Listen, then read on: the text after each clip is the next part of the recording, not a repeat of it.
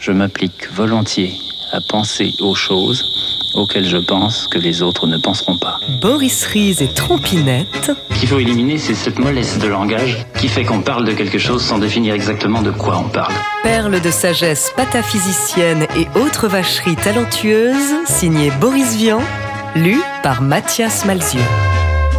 Billie Holiday. Great Lady Day, Miss Billie Holiday. On aime, on n'aime pas la voix de Billie Holiday. Mais quand on l'aime, c'est à la façon d'un poison. Thank you very much, ladies and C'est gentlemen. pas la chanteuse qui vous fiche tout de suite le gros choc imparable dont on ne se remet pas. La voix de Billie, espèce de filtre insinuant, surprend à la première audition. Voix de chatte provocante, inflexion audacieuse. Elle frappe par sa flexibilité, sa souplesse animale. Une chatte, les griffes rentrées, l'œil mi-clos.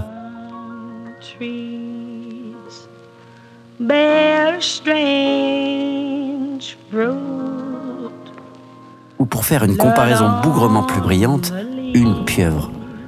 Billy chante comme une pieuvre.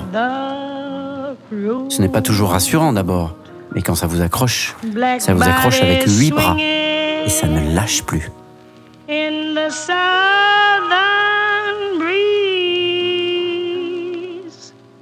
Strange fruit hanging from the poplar trees. Boris Vian, Jazz Hot, février 1954.